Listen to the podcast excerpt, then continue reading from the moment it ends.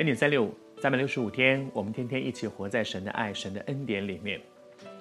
昨天我想和你分享的是，哇，雅各的人生，这个这么聪明、这么努力的一个人，却常常让自己走投无路。他依靠自己的聪明，依靠自己的努力，但是依靠到最后，他觉得他好像什么东西都可以掌握在他的手中，但是。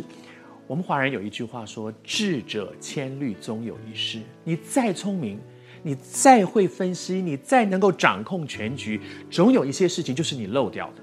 万无一失，万无一失。但是万一万一，就是一万件事里面九千九百九十九件你都抓在手里面，就有一件漏掉的。那一件事情就是万一的那一件事，结果常常出事就在那一件。什么你都想到了，那些都没出事。但是真正出事那一件，就是漏掉的那一件。雅各的人生常常就是这样，以至于他一定很懊恼。如果他是一个很笨的人，也就算了，反正我笨嘛。他如果是一个不努力的人，他也必须认了说啊，我就是没有努力，我没有好好的努力。但是他又努力又聪明，结果还把自己搞成这样，他一定很懊恼。你是不是也正在这样的境况当中？我在预备这一集的时候，我心中有一些感动。我想为你祷告。如果你的感觉就像雅各一样，觉得说我这么认真，我这么努力，我这么聪明，但是我怎么会把自己搞成这样？试试看，回到神面前来。上帝让你看到这一集的恩典三六，绝不是偶然的。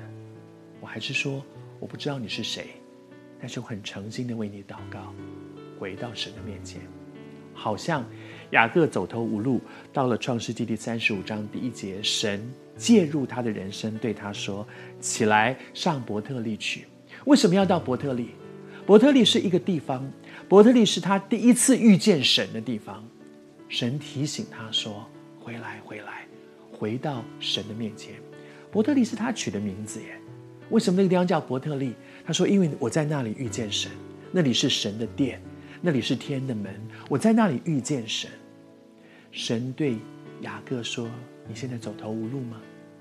我给你一条生命的出路，回到伯特利，回到当初你遇见我的地方，因为是你自己越走越远。我也求神今天对你说：你觉得现在走投无路吗？